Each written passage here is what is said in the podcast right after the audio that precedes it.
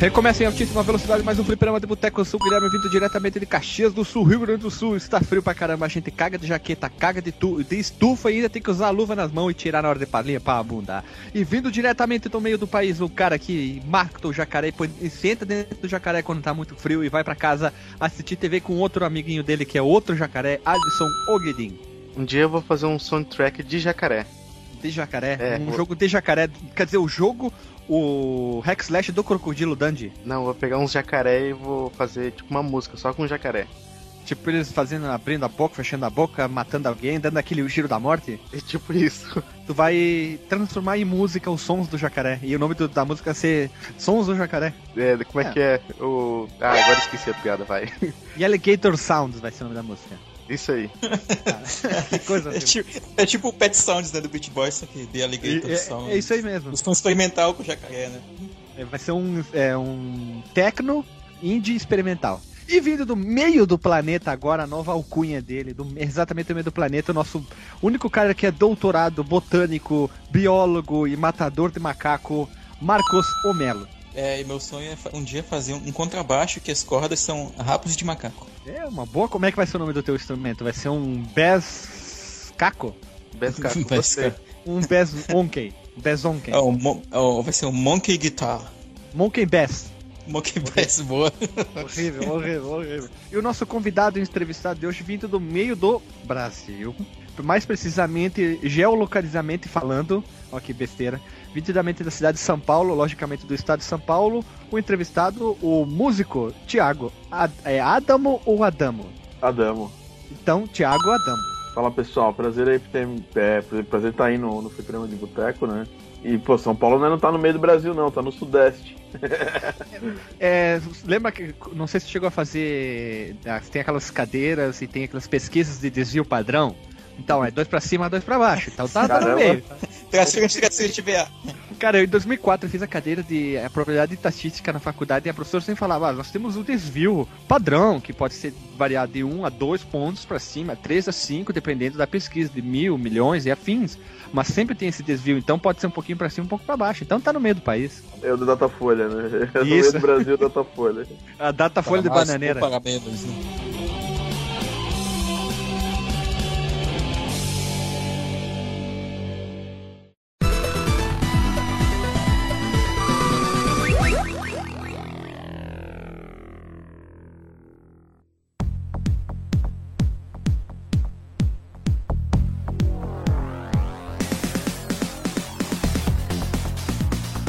Então, já. Olha só. Antes de mais nada, a gente tem que ter uma pergunta básica aqui. Eu não gosto dessa pergunta. Mas como o Alisson que bolou, eu vou levar ela em consideração. Porque ele é um assunto que tá em alta. Então vamos lá. Charmander, Bulbasaur.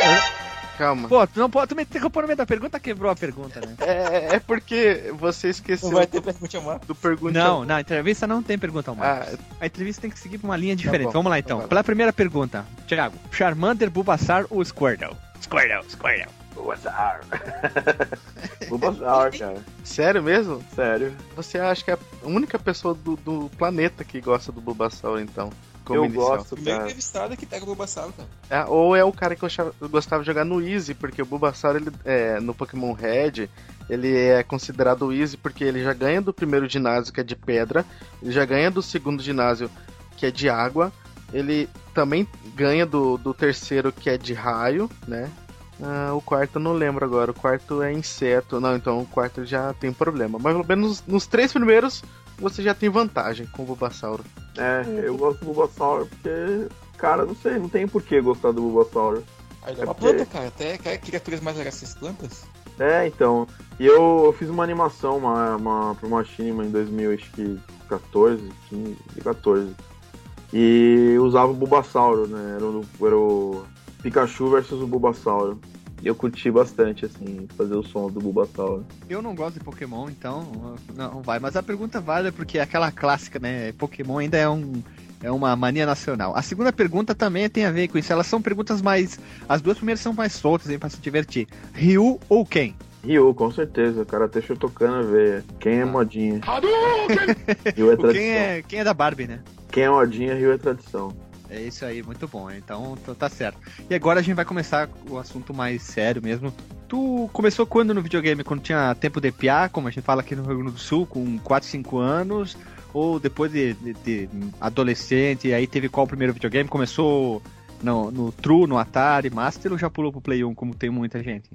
É, bom, eu comecei a, a, já a, bom, antes, antes de falar de quando eu comecei a trabalhar com, com jogos, eu comecei a gostar de videogame desde que eu era muito novo, desde que eu era, sei lá, eu tinha aprendido a andar, assim. Meus primos tinham Atari, tinham ColecoVision, é, eles tinham muitos videogames na casa deles, eles eram mais velhos, né? Eu jogava na casa deles, mas não tinha videogame. E quando eu fiz seis anos, eu ganhei o Master System. Na época que o Master System saiu, e aí depois, cara, foi do Master System pra frente, foi Master System, Phantom System, que era uma. Era um é, clonezinho, um clone clássico que muita clone gente do tinha NES, cara. De- depois eu, eu, eu comprei ele, aí alugava fita. Meu tio tinha uma locadora de, de filmes que também alugava fitas de Master System, é, Phantom System e por aí. Então eu tinha muito acesso a jogos, né? Eu passava na locadora do meu tio e pegava o jogo que eu queria, né? Sem, sem pagar nada. E, e, e aí eu, nessa época, eu conheci praticamente, cara, todos os jogos da Tectoy que saíram no Brasil, eu joguei pelo menos um pouquinho, cara, de Ghostbusters, Black Belt, primeiro o os ports de Shinobi pra Master System, Muito bom, port de Streets of Rage pra Master System, ótimo. é, é- essa época que eu tô falando é uma época pré-Sonic, né? Não existia o Sonic ainda. O mascote da SEGA era o Alex Kidd, né? Então tinha os Alex Kidd e tudo mais. E a mesma coisa com, com o NES também. Aí meu tio, a locadora do meu tio faliu, né? então eu ganhei o Mega Drive antes dele sair no Brasil. Que ele saiu no Japão. Meu pai, um meu pai tinha um amigo que, que morava no Japão. Eu já tinha. Já, já era um costumaz leitor de revistas, né? De games. É, Na época era Super Game Power. Na época era Game Power, na É verdade. Game Power ainda nessa época. Game Depois Power, elas se, elas se juntaram. Clube do Chefe, Baby Betinho, essa galera aí que tinha, que tinha na revista. E essa era uma revista ceguista, né? Totalmente ceguista. E aí eles falaram do lançamento do Mega Drive, eu Mega. falei com meu pai que queria ganhar, meu pai foi lá e deu um jeito com um amigo dele que tava morando no Japão e tava voltando pro Brasil, trazer o Mega Drive. Esse Mega Drive veio com um jogo, que é o Veritex, é um shooter que não saiu no Brasil, tem uma trilha muito foda, foi aí que eu comecei a gostar bastante de game music. Eu gostava já na época do Master, mas as músicas eram muito simplórias, né? No Mega Drive as músicas têm estéreo. Eu, eu lembro que meus pais não gostavam que a TV ficava muito alta, mas o Mega Drive tinha entrada pra fone de ouvido, né? Hum, E aí? é, puta que pariu, esse era muito pô, massa. Isso era bacana. Puta. E aí eu comprei um fone de ouvido e jogava ouvindo bem alto música de fone de ouvido, já fazendo altas chinelagens, tipo gravar gravar fita, cassete, pegar o jogo, deixar no sound test ou deixar no, na fase pausada o jogo e para gravar a música na fita com essa saída de áudio do da fone de ouvido, é, pegava ela e ligava no RCA do, do, do meu CCE antigo, gravava em fita cassete para poder escutar na escola. Tipo, o Walkman era uma novidade nessa época também, então foi logo nos primeiros épocas do Walkman e tal. E, e aí, cara, depois disso eu tive, eu tive videogame de todas as gerações, assim, até a geração atual. Essa parte da música mesmo, assim, vem desde pequeno, então, com você, então. Eu cantava em coral de- do colégio que eu estudava, né? Depois eu comecei a estudar teoria musical numa, no conservatório. E aí depois comecei a cantar em banda, eu cantava em banda de rock, heavy metal. Ó, aí, aí sim, hein? Ó, Depois larguei dessa vida, comecei a gostar de música eletrônica, mais ou Ah. menos em 97. eu tava de saco cheio de banda, saco cheio de A nego, brochada do Guilherme foi melhor. ó, saco cheio de nego que achava que sabia pra caralho e não sabia nada.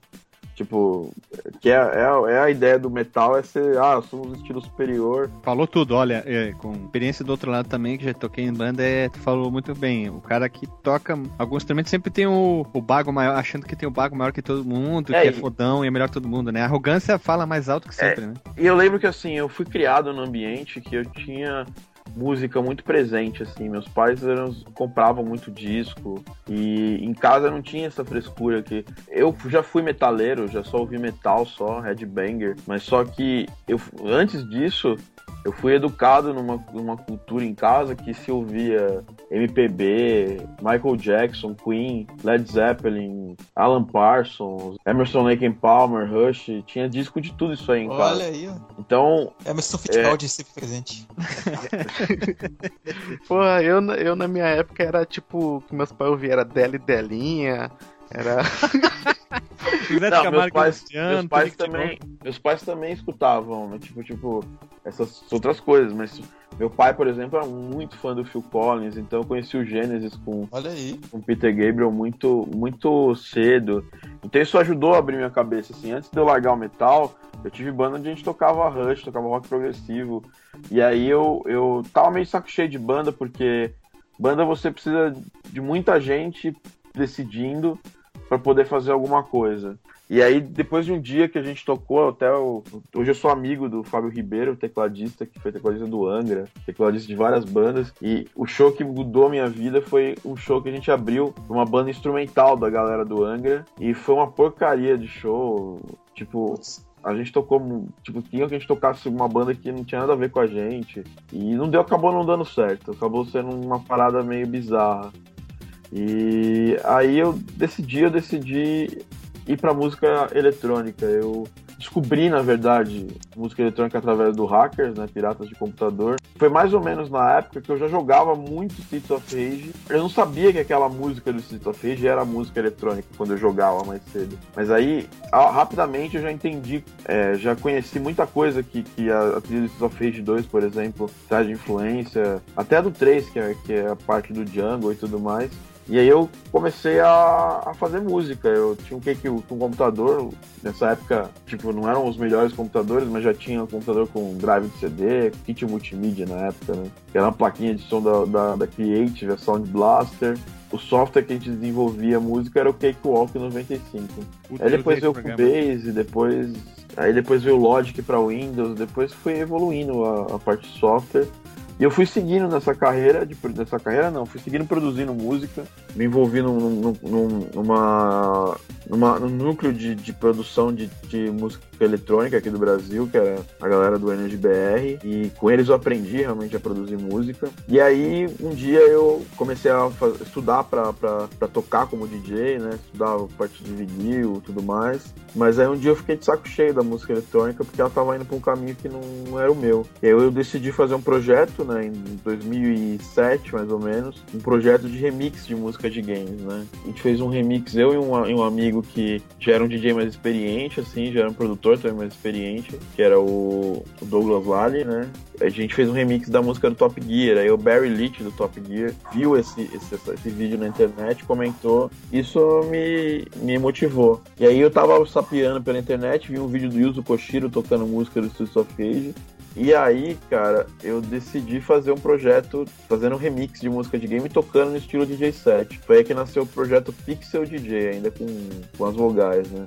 E esse projeto começou em 2008, mais ou menos. Nessa época eu já fazia música e tem uma história muito ligada com, com podcasts, né? Porque a primeira música de games que eu fiz foi para um concurso do extinto podcast Download. Caralho, sério, tu, tu fez a do Altaika lá, não foi? É, isso mesmo. Tem a, eu- inclusive Veja eu você. recuperei ela esses dias aqui, porque eu nem tinha mais o projeto dela. Cara, aí, eu, tenho essa música salva aqui no meu computador até hoje. que da hora. E, Uhum. e aí eu, eu gostava demais do download. e aí eu mandei essa música sem expectativa nenhuma.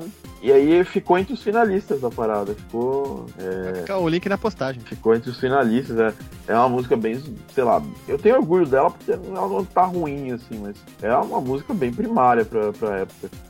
Também fazem, fazem mais de oito anos isso aí.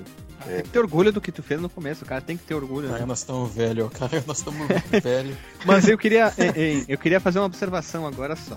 A pessoa que vai cair de paraquedas, a gente tá falando de uma pessoa que nada mais, nada menos, que tem uma carreira já. vou- Eu vou ler um textinho aqui que, que eu achei bacana, tá? Para as pessoas entenderem quem é Thiago Adamo. Porque eu não lembro quem falou Adamo. Foi a Cal na gravação de ontem, né? Que ela falou Adamo. Foi, foi. Isso, isso. A gente fez uma gravação ontem, a, a- uma outra moça, ela falou Adamo. Né? É, é porque, é porque não tem, não tem, é, não, não, não tem acento, então abre, abre, abre precedentes aí pras pessoas. Aham. Mas tu não Nem- se incomoda. Não. Não, que não, pô. Tá, tá, beleza. Porque ah, o meu sobrenome meio também as pessoas sempre erram, eu já me acostumei. Vamos lá. Olha só. Com 33 anos, confere. Hoje já tem 34. Hoje eu tô com 34 já. Tá, então corrige aqui o texto do jovem. Com 34 anos e uma carreira na cena brasileira de games, já extrapolou as barreiras, as barreiras locais do nosso país. Tiago Adamo é um verdadeiro, olha só, evangelista da música nos jogos eletrônicos nacionais. Membro ativo de todas as comunidades digitais, incluindo a Associação Brasileira dos Compositores de Trilhas para Games. Isso eu juro, eu não sabia que existia isso, hein? É, na, verdade, na verdade não é uma associação, um grupo no Facebook, assim, não é, não é uma associação, Então É. vamos botar entre aspas. tem um presidente, não é um negócio assim. Olha só, tem ainda assim, ó. É um participante da maioria dos eventos dos circuitos de São Paulo. Já tocou na Heartbeats, na virada cultural. Isso aqui deve ser muito massa. Eu sempre vejo na TV a virada cultural. Deve ser um, um evento legal de participar, porque tem de tudo ali, desde é, MPB, rock, metal. E, e, e o Nino Mega, Drive já trocou ali, ele falou também que é bem legal isso aí. É, Ah, o evento- meu brother, a gente trabalha junto, né, hoje na Videogames Live. Ah, é, eu, eu tava aqui, mas ah, já antecipou, então é ótimo, né? Já trabalhou na desenvolvedora Vortex e na Cineplay, fe, eh, Festa Música da Cine. ah, Tá escrito uma coisa estranha aqui. Além de Geek Músico, Music de Bar, GB. O que que é isso? Não, na verdade, o que acontece? Primeiro que eu não trabalhei na Vortex. A Vortex é Não, da não, galera aqui, do... é, já trabalhou, falou aqui. Não, não, não, não, não, nem- nem cheguei a trabalhar a fazer um jogo com a Vortex. Ele deve ter se confundido, eu fiz jogos com a Loud Noises. É que a Loud Noises era o, o Asai que, tra- que trabalha na Loud Noises, ele, ele era da Vortex, mas eu nunca fiz nada com o pessoal da Vortex. Só o Heartbeats, né? Que é o festival que eles fazem lá. Ah, É, tá. Beleza. E, e esse negócio de Big Geek Music é um festival que a gente fez dois anos seguidos, onde a gente, num hostel aqui em São Paulo, fazia apresentações de música de games. Ah, que massa. E aqui, pra finalizar, a pessoa fala uma coisa que eu tenho que ter um orgulho, como eu, gaúcho, que é por causa do Hor- Hor- Horizon Chase, que é ao lado do Barry Leite, que o nosso outro co- co- cara que grava junto com nós, Alexandre, fala sempre Bar- Barry Leite. Bar- não, o Barry White. E é Barry amigo do White. to- É, que é aquele cantor negro de música romântica. Você E, e- Perfect. Yeah, that's music play. E é amigo do Tony Talarico, né? Da Videogames Live. E fala muito mais sobre o teu trabalho, o jogo. A gente entrevistou o. A Alisson mesmo, lembra o nome do cara do Rocket Fist? Daniel, Daniel, Daniel. Silveira. Isso, a gente entrevistou ele e deu pau no programa de gravação, a gente vai ter que entrevistar ele de novo. Que tu trabalhou na, na trilha sonora dele, né? Que a trilha sonora é muito Na boa. verdade, o Rocket Fist ele é um jogo que eu trabalhei na trilha, mas ele é um filho meu também, assim. O Daniel desenvolveu o jogo inteiro, eu fiz toda a parte de áudio, mas a gente carregou o jogo nas costas em termos de divulgação e tudo mais. O Rocket Fist não é só um projeto que eu fui contratado para trabalhar. Ele é um projeto que eu considero meu. Ele é inclusive uma boa, ele tem uma boa porcentagem, uma porcentagem de jogo ele é meu. É, então, o Rocket Fist é um filho, né? É, Não é orgulho. é, é o meu orgulho, cara. Acho que é uma das trilhas que eu fiz, a trilha que eu mais pude representar o- a minha essência, né? é, em termos musicais. E sobre a questão de, do Horizon Chase, né? Eu tenho um site desde 2014, onde eu, é, o foco dele é ensinar áudio para games em português. Então tem podcast também, tem vídeos O site- semanais. O site é o PXLDJ, Não, não, soletrando soundsource.com. Não, não, não. É o gameaudioacademy.com. Ah, tá. Então, Pixel, isso aqui é o... o, Pixel DJ Soundworks é o site do meu estúdio, né? Ah, tá. Então, A Game Audio. Academy é outro projeto. E tem uma coisa que ele esqueceu de falar ali, mas ano passado, cara, eu abri o show da Lindsay Stilling no Brasil. Puta que pariu, aquela violonista lindinha. É. Ah, eu acho. Eu, eu, eu, assim, eu sou metaleiro true de raiz, sabe? Black metal, death, metal também. Fui no show do Rush, tá? Mas eu tava ouvindo uma, uma época muito podreira, podreira, podreira. Até que sem querer eu caí num vídeo dela, eu pirei o melão. E aí toda aquela, aquela minha raiz de, de coisa veio, veio de volta. E eu comecei a ouvir bastante esse tipo de música, porque ela tem várias é, Cara, fui- dance, né? É, eu fui muito tempo metaleiro, cara, mas não desses metaleiros que só ouve Stratovarius. Eu ouvia metal mesmo, assim. Eu, tipo, por exemplo, você tá falando de black metal, cara. Eu tenho na casa dos meus pais o, o álbum black metal do Venom, né? Que é. Em vinil? Não, tem CD, mas eu. Ah, uma prensagem bem antiga. Ah, se É. tivesse vinil aí sim, aí era truzão, né? Não, é, então, mas eu já não. Nessa época que eu, que eu gostava de metal, nem. Era tudo CD, né, cara? A gente não tava mais nessa fase de vinil. Porque teve uma época que vinil era uma coisa feia ter vinil, né? Nos anos 90, quando o CD dominou, vinil era considerado uma parada. Tipo, na galeria aqui em São Paulo, só achava vinil na Baratos Afins, né? Que é a loja que até hoje vende vinil pra caramba, mas não tinha nenhuma outra loja da galeria do rock que tinha vinil, assim, durante uma época. É que hoje isso renasceu, né? A, esse amor pelo vinil renasceu, mas teve uma época que o vinil que a galera ficou em negação com o vinil. Quando o CD tava muito em voga, assim. E eu, pô, cara, eu, eu gosto muito de música, cara. Você pegar, você começar a falar, pô, o que, que você gosta de black metal, por exemplo? Eu gosto pra caramba de Muborg. Eu Ah, acho interessante. Eu acho legal por causa do- eu gosto dos teclados. In Flames é uma banda que não é, não é bem é, é black metal, mas é, é que eu gosto pra caramba também. Tem também o Therion, que não é bem black metal, mas tem É um symphonic de- death com heavy doom com ah, uma mistureba, né? Muito bom. Eu Então. gosto muito da banda. Então, tem bastante, tem bastante coisa que eu, que eu gosto. Eu, eu por muitos anos, eu, eu gostei só de metal. Então, eu tenho toda uma educação, assim, nessa área de metal, assim, em termos de saber quais são as bandas, as influências e tudo mais. Eu, por muitos anos, antes de existir Spotify, essas coisas, eu era um cara que comprava muito disco. Primeiro, comprava muito CD, é, depois colecionei muito MP3, assim, importava é, CD, quando lá pelos idos de 2001, 2002, eu tinha bastante CD em casa. Na casa dos meus pais até hoje tem muito CD. Aqui na minha casa eu não tenho mais CD, quase, mas na casa do- dos meus pais é uma coisa que ainda tem lá bastante. Mas uma coisa tu tem que. Talvez tu o, ache a mesma maneira. Ah, eu sou fãzão do metal até hoje, mas eu ouço muitas outras coisas diferentes. O metal emburrece a pessoa, vai dizer que não. Na verdade, o metal não emburrece a pessoa. Eu, eu Porque ela segue aquela ideologia de- de- do metaleiro, sabe? Cabelo preto, quer dizer, roupa preta, cabelo comprido, não toma banho e grune, parece um orc. O cara pode ouvir, o cara pode ouvir heavy metal, que for, mas seja um ser humano, né? Um pouquinho, né? Tome um banho, faça barba, use, não precisa usar só roupa preta, né? Pode usar um, uma outra cor. A pessoa que vê um cara usando uma camisa rosa, já aponta o dedo, chama o cara de bichinha, eu acho que a pessoa que Mas leva muito isso na leva muito isso na, na ponta da faca se torna muito burro, fora É, mas, musicalmente cara, mas, também, cara, né? isso- isso- esse estereótipo hoje em dia ele já se esvaiu, né?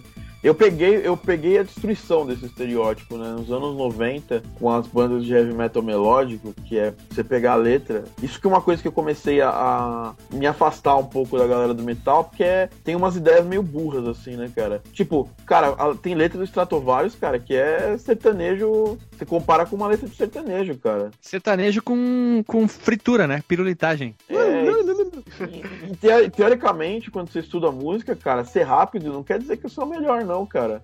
É por isso que eu tenho raiva. é, eu ouço até hoje do metal, mas eu acho que. Eu sou muito fã de bandas de metal melódico, tipo Blind Guardian, é minha terceira banda favorita, mas, mas tem muita banda que me, me irrita até hoje, o pensamento das pessoas. O Blood Guard eu acho que é uma, uma exceção a essa regra, porque ele, desde o início eles se preocupavam com coisas tipo timbre, tipo as letras também, né, cara? Pô, você pega o Nightfall no Middle Earth, cara, é um álbum é de- de baseado arrepiar, né?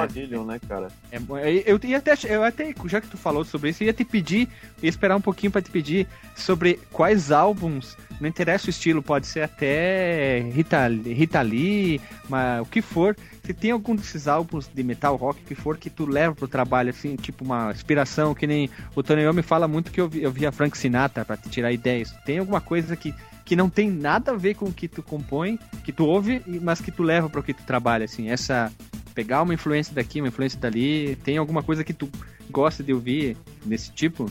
Então, eu, eu fui por muitos anos influenciado por música eletrônica, né, cara? House de Chicago me influenciou bastante no começo da minha, da minha jornada, assim. Mas hoje, hoje, hoje, hoje mesmo, cara, cara, hoje eu escuto muita coisa, assim, e muita coisa diferente, cara. Tipo, às vezes eu escuto Sigur Rós quando eu tô no trabalho. Eu tava aqui escutando uma banda inglesa agora chama White Lies, que é uma parada meio, sei lá, cara, isso é meio new age, new wave, na verdade. Tem muita coisa que eu escuto, cara, não tenho, eu, hoje eu não sigo mais uma lógica assim.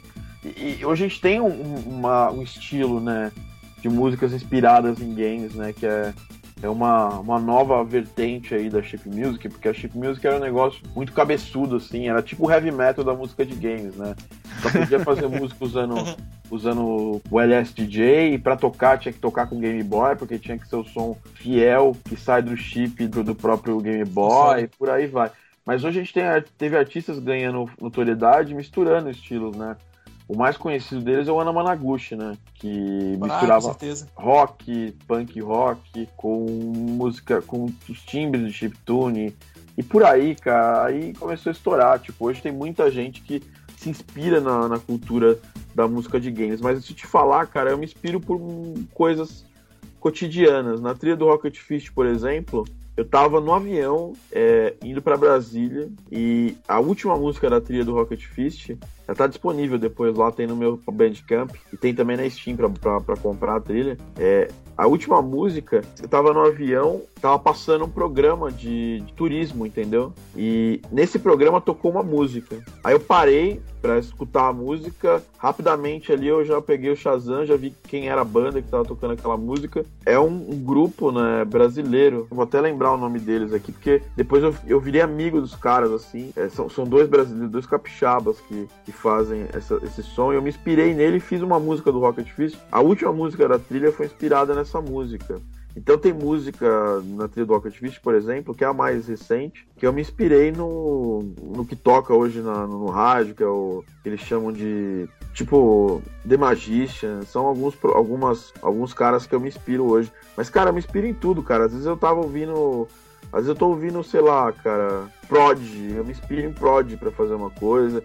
As minhas inspirações elas são muito diversas nas minhas trilhas. Por exemplo, o Eternity ele é totalmente é totalmente fantasia, né? Então eu tô escutando muito a trilha do Conan, do primeiro Conan, né? do Conan que vale a pena, né? Conan o Bárbaro, é, que é do mestre, né, cara? A trilha do Senhor dos Anéis, o que, que tu acha? Eu sou pirata, Cara, me arrepio os pinos toda vez que ela, eu ouço. ela é muito boa, cara. Não tem, não tem muito o que falar a trilha do Senhor dos Anéis, cara. Eu esqueci o nome do compositor, eu acho que foi o melhor É obra da Howard Shore. Shot. Isso aí, é o melhor trabalho. Porque no, no, no Hobbit ele foi um trabalho bem, bem mediano, bem fraco. Que na verdade eles aproveitaram muita coisa, né, cara? É, tem, tem reaproveitamento, tem uns Ctrl-C, Ctrl-V, algumas partes ali. É, então o nome, da, o nome da, do grupo é We Are Pirates e a música era Time to Waste. Eles também nem são tão conhecidos. E eu ouvi, então quer dizer, questão de influência, coisas que eu levo pro meu trabalho, porque na verdade eu trabalho com música, então é, eu, eu, eu não tenho essa possibilidade de estar escutando música enquanto eu tô trabalhando. Obviamente eu tenho que algumas tarefas minhas são mais administrativas, aí eu escuto, então, escuto música enquanto eu tô fazendo, mas quando eu vou, por exemplo, andar, quando eu vou sair para fazer alguma coisa, quando eu tô almoçando, aí eu escuto música no geral, cara. Mas, cara, eu hoje, hoje, hoje, tenho influências bem diversas, cara.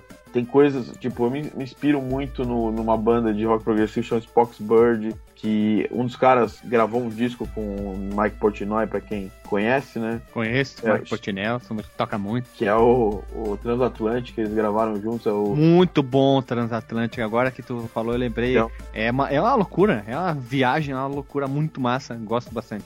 Então, assim, cara, eu não tenho hoje. Hoje eu não posso falar que, assim, cara. é, tem alguns artistas que me inspiram na minha jornada, assim, o Yuzo Koshiro me inspira. Talvez não mais o som que o Yuzo Koshiro fez na época, sim o que ele fez quando ele fez a trilha do Streets of Rage. Ele tentou pegar influências diversas, né? Eu escuto, cara, desde Drake, desde essas, desses hip hops que trazem mais é, que trazem mais batida de jazz, assim, que eu gosto pra caramba. Cara, até pop, coisas bem pop, assim, tipo Years and Years. Tiago, eu como já disse lá pra você lá, eu sou seu fã, né, pelo trabalho e tal. Pô, ali. cara, não tem essa não, cara. Tá na mesma correria junto. me, me inspirei muito ali na, na época que eu decidi, né, sair da, da- do mundo da música de banda e, e show, essas coisas assim, pra ir pra, pra essa parte de fazer soundtrack pra jogos. E eu queria saber como que nasceu essa ideia, de fazer é, músicas pra jogos, e como é que foi essa correria no início, já que o Brasil não ajuda em nada, né? Bom, cara, quando eu comecei lá pra 2007, 2008, não tinha projeto, né, cara? Então, tinham poucas, poucos caras que trabalhavam em empresas que faziam jogos, a maioria faziam alguns jogos, tipo, na época que eu, que eu trabalhar, comecei a trabalhar com isso, comecei a pegar algum projeto, tinha muito advergame, muito jogo educativo, e tinha algumas empresas, tipo, tinha a empresa que fazia o Erinia, depois teve a Hoplon, começou o Taekwondo, essas empresas faziam um, um, jogo de prateleira. Mas era muito incipiente, assim, cara. Tanto que eu, eh, depois que eu fiz esse, esse Altaika, eu conheci o Lucas, que tinha tipo 13 anos, o moleque na época, que é o programador que hoje trabalha no, na, no Pixel Ripped da, da Ana Ribeiro, né? E a gente fez uns jogos juntos e ele me, me apresentou para aquela comunidade que chamava Xbox Live Indie Game, que eram jogos horríveis que, sa que saíam é, meio que desacoplados do, da, do Xbox Live Arcade, não era o Xbox Live Arcade. Aí eu comecei a fazer muitos, é, trilha para muitos jogos, porque, mas eram jogos muito ruins, cara. Era uma época difícil de fazer jogos, de trabalhar em jogos bons mesmo, e você não tinha muito contato com a galera de fora, a gente ficava meio isolado, assim, cara, é, nesse, nesse meio meio. Mas eu consegui job rápido, assim, tipo, tinha, conheci pessoas que estavam desenvolvendo jogos, e aí eu consegui alguns jobs, mas nada assim que fala, poxa, meu Deus, eu vou largar o que eu fazia na época. Eu, eu tinha uma carreira na área de tecnologia, eu, eu trabalhei por 16 anos na área de TI, mas aí foi entrando uma graninha, assim, cara. Eu acabei pegando um projeto aqui, um projeto ali, depois fechei um contrato com uma empresa que fazia jogos educativos, depois fechei um outro contrato com uma empresa que fazia jogos que era mais ou menos educativo. Então aí eu comecei a dar nota, ter uma empresa, a fazer o meu portfólio, mas não em jogos, assim. Tipo, o primeiro jogo que eu considero bacana, que eu fiz trilha, foi lá pra 2011, saca? Demorou, entendeu? Não foi uma coisa rápida. Era complicado, né? Hoje em dia você você encontra gente é, das próprias Game Jams. Eu fiz com o Daniel, antes da gente fazer o Rocket Fist, a gente fez mais de 11 jogos juntos em Game Jam, entendeu? E eram jogos que, que tinham uma certa. Apesar de jogos pequenos, eram jogos legais, jogos que davam para você botar no portfólio. É, a gente teve até reconhecimento com algum desses jogos, tipo Go Home or Drunk, foi um jogo que o PewDiePie jogou. Teve também o Little Pig, que saiu em vários sites, saiu na PC Gamer. Foi um jogo de Ludundar, que ficou em quinto lugar lá no Ludundar. Então a gente conseguiu, nas próprias Game Jams, quando não tinha projeto, porque eu peguei a época que jogos indie não davam dinheiro nenhum. E eram grupos pequenos de jogos indies. E jogos de prateleira eram muito ruins, eram assim, jogos horríveis, jogos educativos, né? E hoje, se a pessoa tem interesse de entrar nessa área, por onde você acha que ela deve começar? Deixa eu Cara, complementar um pouco essa pergunta bem rápido. Por onde ela quer começar e ela precisa saber música? Tipo, ah, eu sei teoria musical se tocar, sei lá, guitarra, baixo, teclado, ou ela não precisa saber nada? Claro que precisa saber. Teoria musical é a base de tudo, cara. A menos que você seja um Jimi Hendrix, que um cara um animal tipo Eric Price, é um cara que é genial. Ele não sabe teoria musical, mas ele senta no computador e começa a fazer música, sem saber o que ele tá fazendo, mas tudo no feeling. Mas isso é uma, é uma coisa para poucos, né? Então, teoria musical é importantíssimo saber. É o primeiro passo, né? O segundo passo, assim, saber tocar um instrumento é legal, mas hoje em dia, ter domínio das ferramentas de tecnologia, conhecer um DAW muito bem, é, de, de forma muito boa, conhecer os plugins, e hoje em dia, o cara que trabalha com games não é só saber fazer a música, né? Ele tem que, que ter um senso crítico e, e, pensar que agora a gente desenvolve áudio para jogos. Não é mais uma questão de criar musiquinha para jogo, manda para o programador e esquece da vida. É, a maioria dos projetos você tem um papel crucial de definir a direção que o áudio vai ter no jogo e muitas vezes definir como o áudio vai ser desenvolvido no jogo, como ele se vai se desenvolver no jogo. E esse é um papel que nós indies temos que assumir muito. Eu tomei esse papel no Rocket Fist, estava falando agora de um outro projeto que eu fiz uma música que foi o Color Car. É, eu dei muita sugestão pro, pro Thiago no jogo. Isso também, às vezes, é, não agrada todo mundo, né? Porque você tem que estar preparado para dar o feedback do trabalho das pessoas, né? Você se, você se envolve no projeto no, no nível de, de, que você não é só o cara do áudio. Porque antigamente era isso, era, era o cara do áudio era um cara totalmente separado da, da, do desenvolvimento do game, né? Faz a musiquinha, manda e o faz os efeitinhos sonoros, manda e o cara do o programador coloca no jogo e eles nunca se conversam. Hoje é um, um papel completamente diferente. Hoje até nas equipes indie, o, o, cara de áudio ele é um desenvolvedor de áudio, né? Ele não é apenas um compositor, não é apenas um sound designer, ele tem que estar tá linkado nisso, até para conhecer as engines de áudio. E mesmo não conhecendo a engine de áudio, desenvolver áudio para games é uma, é uma, uma coisa que não é só composição. Então o cara tem que, tem que ter uma diferenciação, tem que entender todo tipo de narrativa que um jogo tem, entender como é que, que funciona o áudio dinâmico, que é uma coisa que a gente trabalha desde, desde os primórdios do, dos jogos, né, cara? Desde o Super Mario World para Super Nintendo, desde o Super Mario para NES, desde outros jogos a gente trabalhava com, com áudio dinâmico, né? O áudio é, sendo alterado de acordo com a ação do jogador, entendeu? Então esse tipo de coisa diferencia, né? Não é só saber o básico de teoria, não é só saber o básico de criação de efeitos sonoros, não é só saber o básico de produção musical que você vai conseguir ser um compositor, ser um profissional de games. Eu bato muito nessa tecla porque tem muita gente antiga da indústria de música que acha que fazer música para jogo é a mesma coisa do que fazer música para cinema, para TV. São mundos diferentes, né? Você pode até chamar um compositor de cinema para fazer a música para o jogo, mas ele precisa ser direcionado. E, e quem direciona esse cara é alguém que conhece muito de áudio e conhece muito de jogo.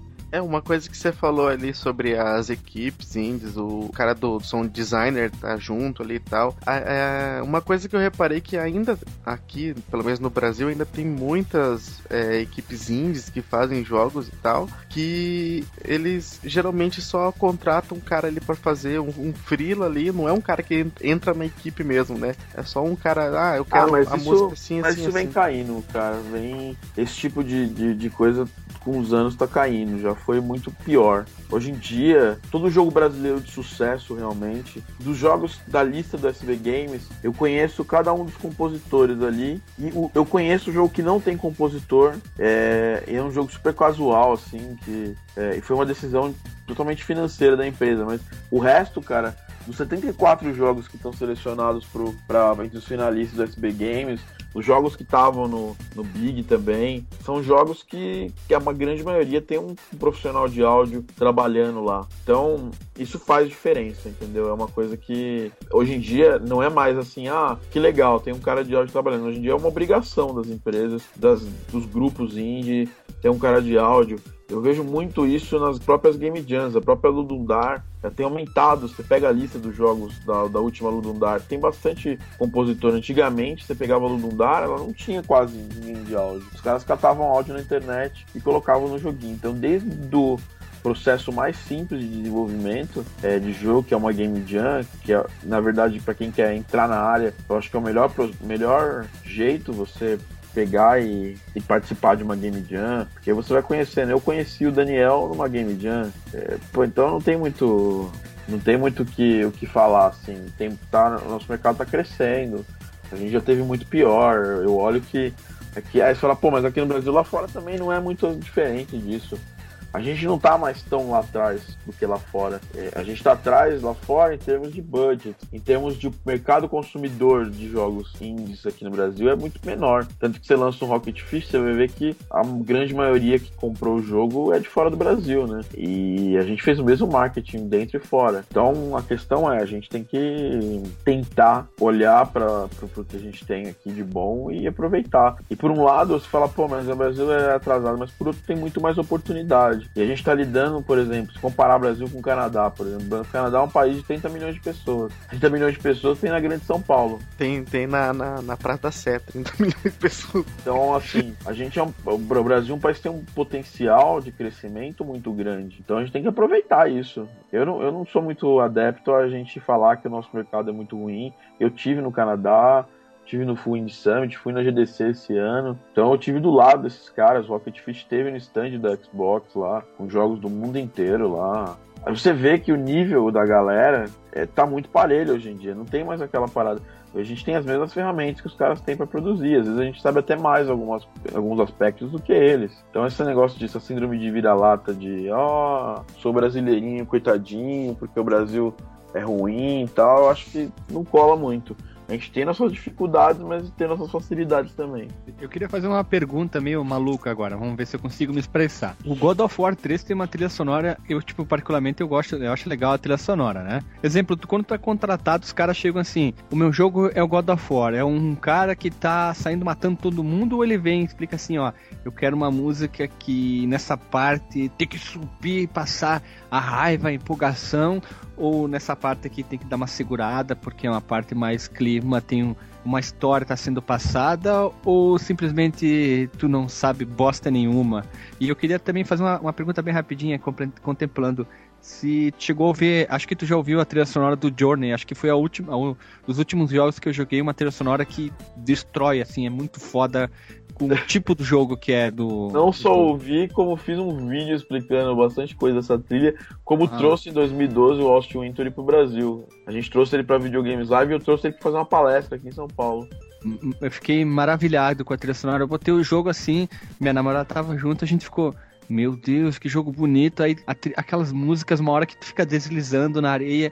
E a gente ficou ouvindo, a gente queria voltar assim, sabe, pra ouvir a trilha. Eu achei uma trilha muito. No caso, que é. é- O Journey não é um jogo indie, talvez? É um jogo indie que teve um investimento da Sony, Ah, tá. Mas, mas, mas assim, ele teve um orçamento apertado, não foi uma. tu acha que a trilha sonora é até, até maior que o próprio jogo? Tu acha que. é, Cara, no caso do Journey, a trilha sonora, ela é um elemento de narrativa do jogo importantíssimo, porque se você olhar o personagem do Journey, ele não tem feição, logo, ele não tem, você não, ele não vai passar emoção nenhuma pra você. Segundo os olhos, né? O jogo não tem texto nenhum, então a música e os sons eles te guiam, né, pela jornada. E você sabe pela música exatamente qual ato que você tá no jogo. Então, cara, é um jogo de 2000 e pouco, não vou, é, desculpa, mas tem que ter spoiler. Quando tá tocando na Sense, você sabe que é um que é um nascimento, né?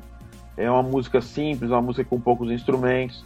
E aí ela vai, você vai escutando esse, essa melodia, esse, esse tema da Nascense, né? É, esse motivo condutor da Nascense, durante o jogo com outros instrumentos e mais rebuscados. E quando toca Apoteoses, que é a última música do Journey, você sabe que ali é uma conclusão, né? Que você, que, assim, em termos de história, ah, não, Journey é sobre, é sobre a jornada do herói, o Journey é sobre o ciclo da vida.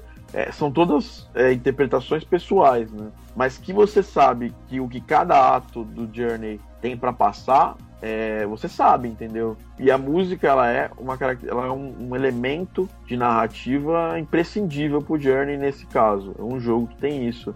Você por isso falou que eu quis trazer esse exemplo aqui, né? E, e eu também falei do God of War por causa disso, né? Já que é um jogo grande, se, se quando tem contrato pra fazer um jogo, como é que é que chegam pra ti? Ou simplesmente tu vai lá e vê o jogo? Não, então você tem vários exemplos, várias abordagens, né, cara? Eu agora eu tô tendo contato com um jogo que tem esse tipo de pegada, de narrativa, cutscenes, de uma fase que vai evoluindo em termos de ação. Então, assim, quando as pessoas, quando o o Gerard Marino e o Chris Velasco fizeram a trilha do, do, do God of War, muito provavelmente a, a- os diretores de áudio da Sony, eles passaram que cada ato tinha que ter e uma duração média de, cada ato.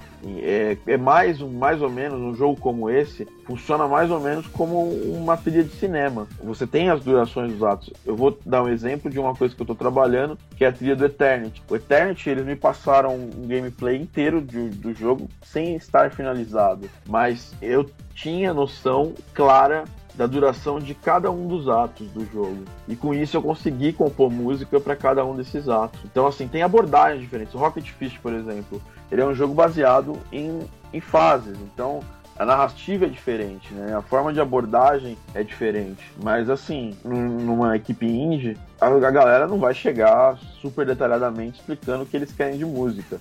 Eles vão trazer uma referência e você tem que discutir com a equipe, entendeu? Você tem que, você tem que discutir como vai ser feito, o jeito que vai ser feito, mas no caso, assim, guardar as devidas proporções. O God of War é um jogo muito maior que o Eternity, mas o Eternity é um jogo que vai durar umas 8 horas de gameplay. Então ele tem muita música, ele tem muito áudio, entendeu? E eu tenho que me preocupar com essa diversidade, eu tenho que me preocupar em, em- em acentuar a narrativa cada um dos atos do jogo, porque a música num jogo igual Eternity, igual God of War, ela é, está a serviço do, do jogo, está a serviço do gameplay, como se fosse uma música de filme. Já, por exemplo, no Rocket Fist, ele é um jogo que não tem uma puta temática, mas ele tem algumas, alguns elementos ali que podem caracterizar uma temática de música. Então, o que, que eu fiz? Eu usei a música para empolgar o jogador e para criar alguma, alguma diferenciação entre cada uma das fases no modo single player. Tipo o Street of Rage, assim, que a música casa perfeitamente, que ela dá aquela empolgação pra jogar cada vez mais, assim. Isso, isso. Essa é a ideia.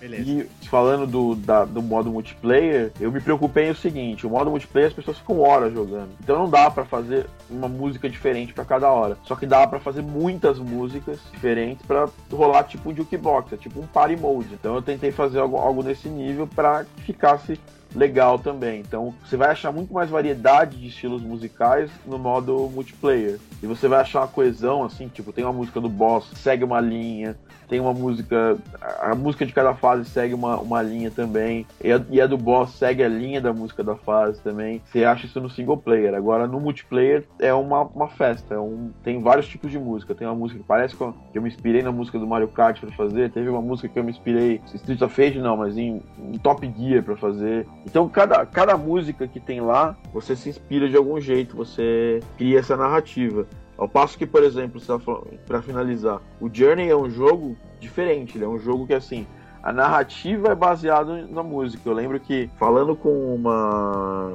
questão de narrativa em si do, do Journey, eu lembro que quando o Walsh veio palestrar, ele falou que ele criou as músicas pensando é, e com o produtor do jogo, que era o Genova Chan, para cada um dos atos. O Genova chegou para ele e foi mostrando as imagens e falando, "Não, isso aqui vai acontecer de tal jeito. Tanto que a música ela não é completamente estática, ela é meio dinâmica, entendeu? Tem certos pedaços do jogo que você passa e tocam é, é, camadas de música em cima da outra. ali. É, isso, isso demonstra o cuidado que tiveram para fazer a trilha do Journey, porque é uma trilha em que o jogo é baseado, ele, ele utiliza a trilha como uma forma de narrativa.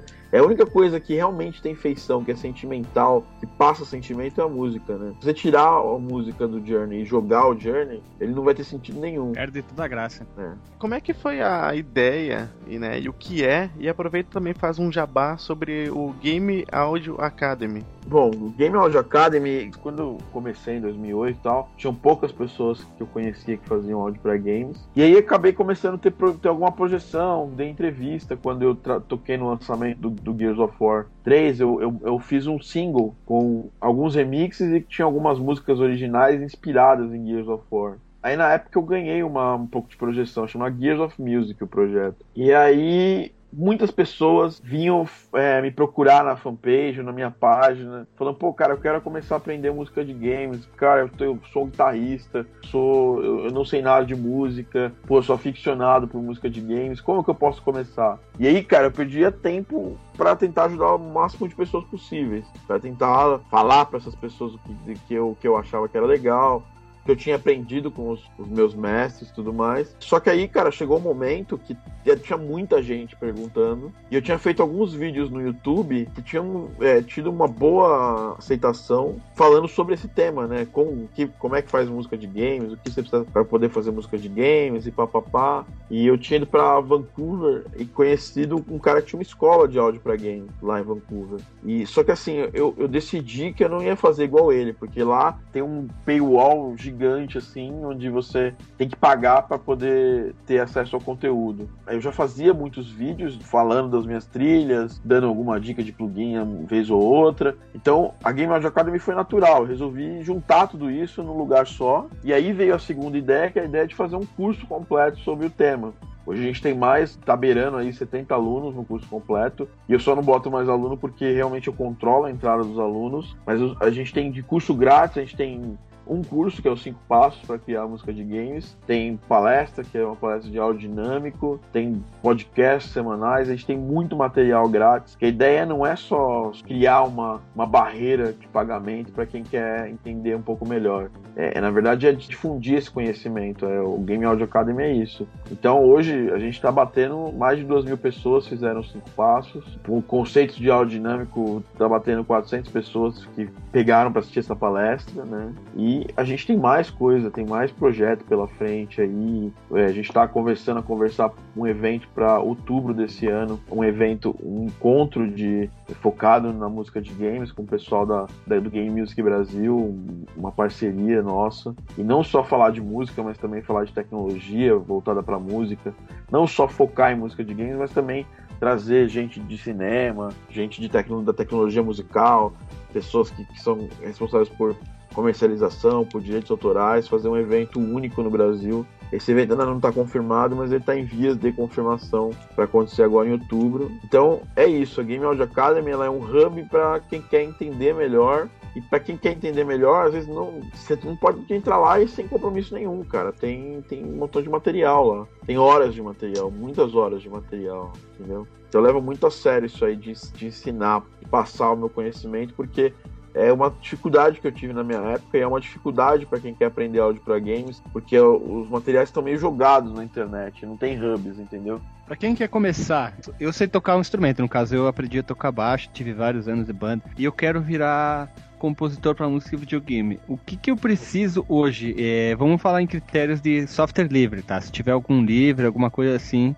Claro que talvez eu, eu sou totalmente burro nesse assunto, analfabeto, vamos dizer assim. O que, que tu poderia dizer para quem quer começar? Se existe algum programa, uh, no caso, já, já uh, emendando essa parte das aulas que tu tem, todo esse material o que, que o cara precisaria fazer? O que, que ele tem que fazer? Qual é o primeiro passo para começar a compor devagarzinho e aprendendo mais? Primeiro passo, assim, eu vou dar uma, dar um apanhado geral, mas bem curtinho, mas faço cinco passos para criar música de games que eu vou falar só, falo de software, falo do que você precisa saber mesmo para poder fazer música de games em termos gerais. É um, é um, material de mais de uma hora, então é difícil sintetizar esse material de uma hora aqui em minutos. Mas a real é, você precisa de um doll grátis. Não tem um doll grátis bom, mas tem um que tem o Trial Infinito, que é o Reaper, eu indico que as pessoas baixem, porque ele é muito bom. Baseado no DOS, você vai ter que correr atrás de plugins gratuitos. Hoje, você buscando no Google, você acha ali uma porrada de plugin gratuito para você poder começar a fazer música. O mercado da música, ele, ele, é, ele é traiçoeiro, né? Porque ele vai tentar te empurrar o maior número de plugins possível, porque sempre cria-se uma necessidade, por exemplo, quem trabalha com, com música orquestral, sempre cria uma necessidade de um novo pacote de sons orquestrais, que é melhor, que é mais próximo do real, tal, mas acaba se correndo para baixar esses pacotes, para correr atrás disso, esquece que se você tem que dominar bem primeiro uma ferramenta, passar para a próxima ferramenta. Então, você que já tem noção de teoria musical, eu pegaria um DAW, né, que é o Reaper no caso, e aí vai da necessidade de música que você vai criar. Você vai criar música instrumental, então você vai precisar ter uma placa para poder capturar o som do seu baixo. Você não sabe tocar bateria, você não tem bateria perto, corre atrás de um banco para Contact, que também tem o, o Contact Player de graça também. Então, tem o John Maker, por exemplo, é honestíssimo e é de graça. Tem, se você correr atrás de coisas de graça, a gente tá até para bolar um guia que vai sair gratuito lá na Game Audio Academy. Vai ser um podcast, talvez um PDF, com um guia de um estúdio que você não vai gastar nada. Que você corre, consegue montar ali seu, a parte software do seu estúdio gratuitamente. A gente tá trabalhando nisso, eu até gravei com o Felipe Silva, que ele tem praticamente, ele só trabalha com plugins grátis. Nem sempre a solução grátis é a melhor. Por exemplo, quando a gente está falando de orquestração, não tem uma solução grátis honesta, suficiente boa que bate com as soluções pagas. Mas é um começo, entendeu?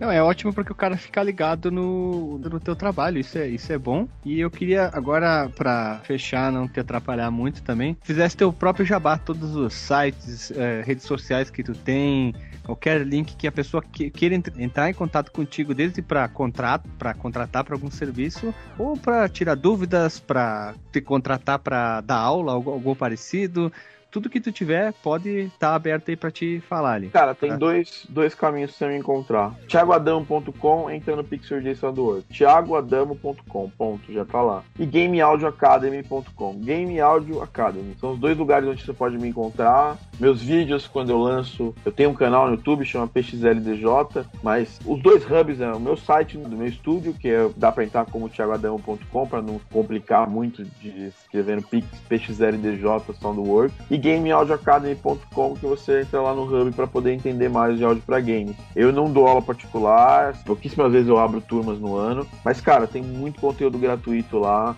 Eu prefiro muito mais que você comece pelos conteúdos gratuitos do que começar pelo conteúdo pago, porque você entende o conteúdo, você vê se o jeito que eu ensino te acrescenta alguma coisa. Eu acho importante isso. E as redes sociais, Facebook, tem a fanpage do Pixel do Works, tem a fanpage da Game Audio Academy, tá no Twitter, Thiago TD, tem o Twitter da Game Audio Academy, tem o Twitter do Pixel Edition do Work, eu respondo pelo Twitter do Rocket Fist. Então eu tô, tô em vários lugares aí. Digitou Thiago Adamo na, na internet, no Google, você vai me achar de várias formas lá. E é isso, pessoal, assim, eu, eu tô aí para poder ajudar, é, tudo que vocês precisarem de informação nessa área, podem contar comigo.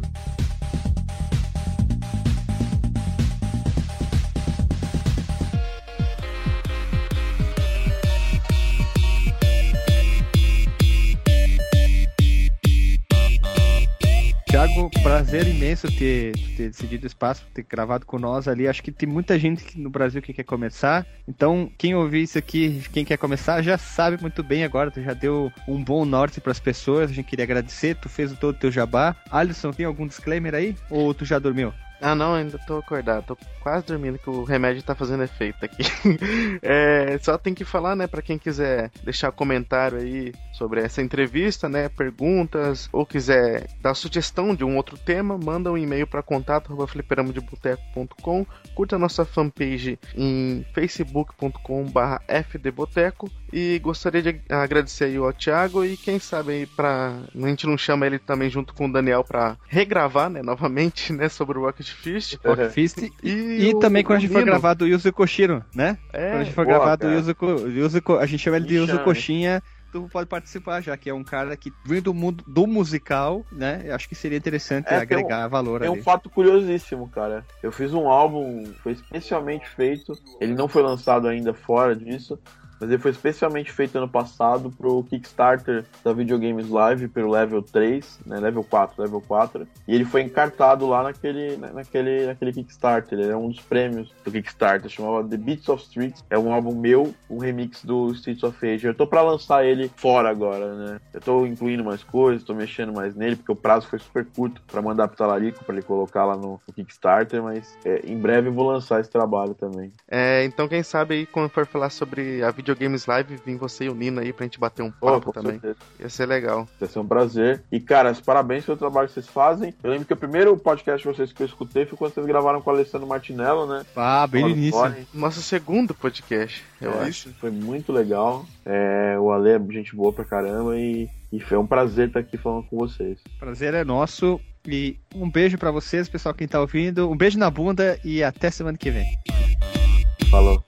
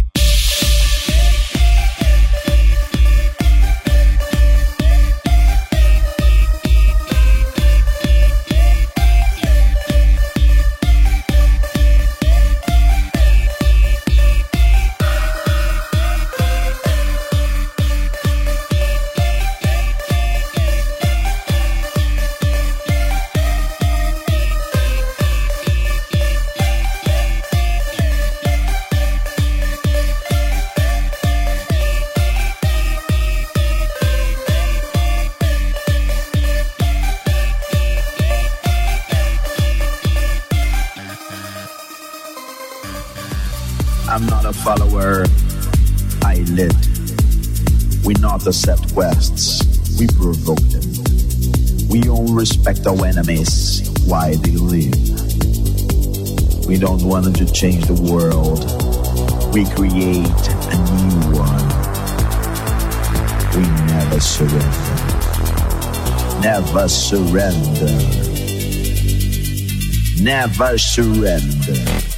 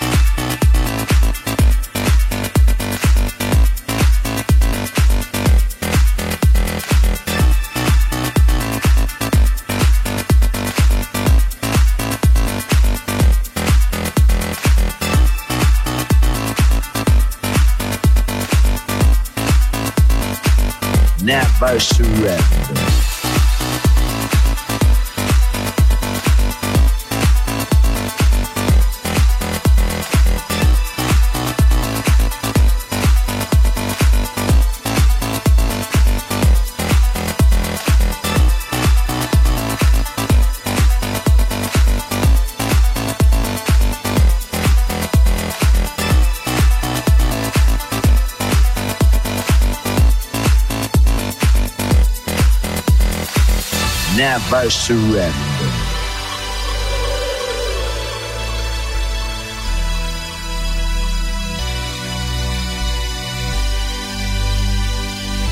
I am not a follower. I lead. We're not accept challenges. You provoke them. We don't respect our enemies while they live. We don't want to change the world. We create a new world. We never surrender. Never surrender. Never ever surrender. Never surrender.